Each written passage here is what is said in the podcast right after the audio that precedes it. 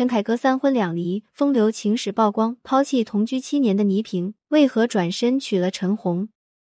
跟着潘幸之学创业，来预约演员请就位二。从开播以来便话题满满，但很多人都说这个综艺之所以火爆，除了几个惹争议的女演员外，很大一部分话题来源于四位导演的犀利点评。于是伴随热度，我也去看了这档节目，没想到却被陈凯歌的业务能力圈粉了。陈凯歌在导演行列中与冯小刚、张艺谋齐名，虽然作品不多，但精品却不少。一九九三年的《霸王别姬》更是教科书一般的存在，成为了华语电影的经典。而他的情史，正如他的作品，虽不算丰富，但每一个和他有情感纠葛的女子，都算得上是一个时代的传奇人物。零一恋爱归恋爱，一不小心当成了夫妻。一九八六年，还没有什么名气的陈凯歌和比自己小了九岁的洪晃相恋了。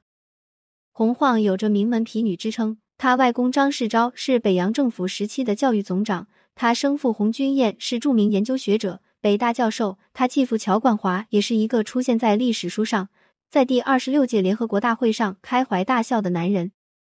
但是洪晃却并不在意陈凯歌与自己差距悬殊，一心投入在这段感情中，甚至为了陈凯歌可以继续在国外求学，便与他领了结婚证。但婚姻并不像恋爱一般简单。婚后，洪晃发现自己和陈凯歌不论在生活习惯还是在性格追求上都有太多不同了。当时的陈凯歌有个干一番大事的雄心壮志，而洪晃却只想放荡不羁的做自己，并不奢望名与利。所以渐渐的，他们越走越远，直到一九九三年宣告离婚。对于这场仅仅三年的婚姻，洪晃似乎很洒脱。他说：“恋爱归恋爱，一不小心当成了夫妻，热乎劲没有了。”也就没有遗憾了，因为他清楚这场婚姻开始的很冲动，并充满了目的性，当时并没有考虑的很全面，所以在更进一步了解后，一旦不合适，及时止损才是最好的选择。零二七年的陪伴换不来一纸婚书，洪晃在与陈凯歌的婚姻中似乎看得很开，但陈凯歌的做法却不对，因为他在还没有离婚时便与倪萍开始了同居生活。倪萍和陈凯歌相恋于一九九一年，那时候陈凯歌已经回国发展，并且势头大好，成为了中国最具权威第五代导演领军人。而倪萍也是央视春晚的优秀主持人，两个人可以说是郎才女貌。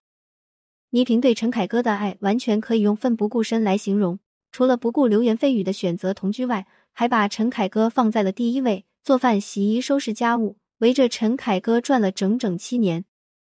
这期间，陈凯歌总是说嫁了我爸，跟了我爸，可却迟迟没行动。不过倪萍依然坚信和他结婚只是早晚的事儿，所以在陈凯歌父亲去世时，倪萍以准儿媳的身份亲自张罗了大小事宜。但倪萍在这段感情中还是忽略了一个重点，那就是如果一个男人真爱一个女人，无论如何也会娶她，不会一拖再拖，不会一等再等。于是倪萍终究没有等来一纸婚书，而是等来了陈红怀孕的消息。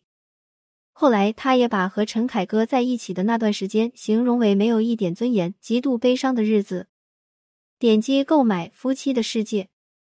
零三赢了爱情，也没有丢掉自己。说到陈红，令我印象最深的就是她有大陆第一美女之称，而这个美貌也让她在影视圈发展的顺风顺水。拥有不少的代表作，其中就包括《新龙门客栈》《大明宫词》和《春光灿烂猪八戒》。然而，陈红因风月与陈凯歌相识后，似乎变成了他的御用女主。结婚后，更是转头做起了制片人，成为了陈凯歌背后的女人。而陈红能成为陈凯歌的归宿，其实还是有迹可循的。陈红的性格极其直爽。初次见到大导演陈凯歌，非但没有胆怯，还一副我不怕你的模样。那时候就让陈凯歌一见倾心。后来因为怀孕，他们决定结婚时，陈红的回应也是那就结吧，不合适再离。这样的态度反而将陈凯歌死死拿捏。他暗下决心，我一定要和你一辈子。不仅如此，陈红在婚后，不论是家庭上还是事业上，都给了陈凯歌至关重要的帮助。陈凯歌一心搞艺术创作。陈红便成为在酒桌上可以谈利益的人，陈凯歌忙着拍戏，陈红便成为那个操持家里大小事宜的人。陈凯歌的电影需要演员，陈红便愿意为他塑造一切角色。但这一切的付出却不是单向的。陈红的心甘情愿来源于他对陈凯歌的崇拜，也来源于婚姻在他心目中的地位。而陈凯歌不仅把陈红做的一切都看在了眼里，记在了心里，同时还用“金风玉露一相逢，便胜却人间无数”来形容他与陈红的爱情，并在结婚很久后还会给陈红写信。他的爱格外含蓄，但却也很深。所以，我认为他们的婚姻是势均力敌的。想必这也是能让一段感情走到最后的关键。点击购买《夫妻的世界》零四。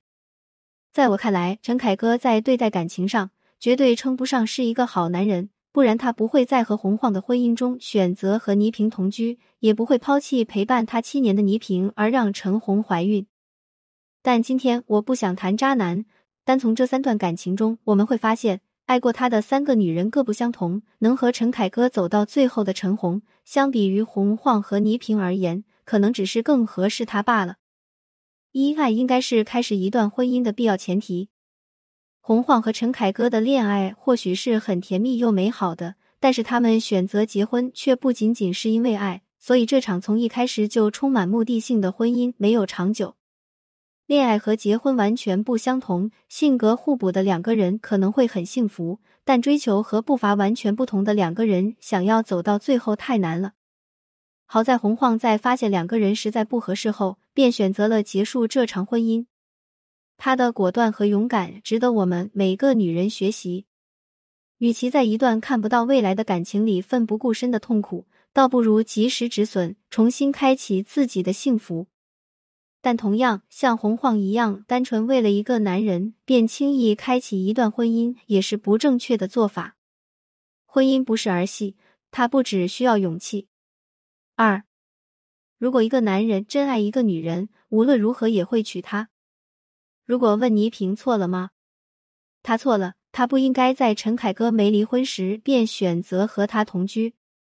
如果问倪萍，他傻吗？他或许太傻了，所以才会用七年时间也没看清陈凯歌。男人说婚姻只是一个形式，这样的话通常都是不想结婚的理由，更是说服女人的借口。正如陈凯歌用七年的时间告诉倪萍，两个人的感情并不是靠婚姻维系的，结果一转身就娶了怀孕的陈红。一个男人是不是值得托付终身？其实，在相处的细节中，我们不难发现。但更多的人都是像倪萍一样，自己不愿清醒而已。三，女人要将选择权牢牢的攥在自己手中。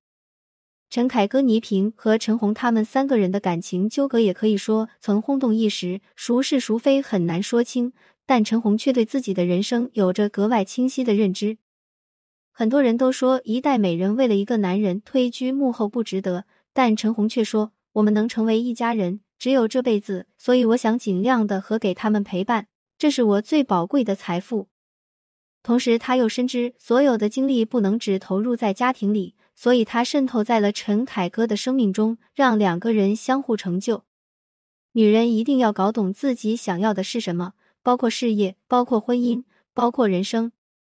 女人更要搞懂什么是爱，爱是不能放弃自己，还要搞懂如何去爱，爱要相得益彰。